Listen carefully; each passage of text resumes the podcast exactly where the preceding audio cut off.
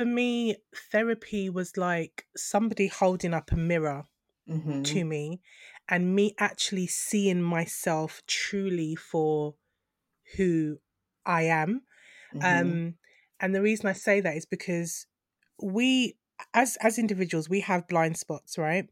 So there there are things that you know about yourself, and there are things that people know about you that you know about you.